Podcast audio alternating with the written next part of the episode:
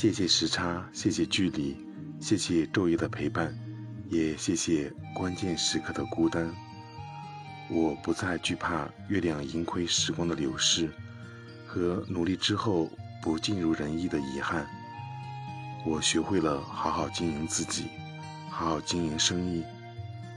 我终于明白了，那些不安和恐惧，都源于自己的弱小和故作愤怒的情绪。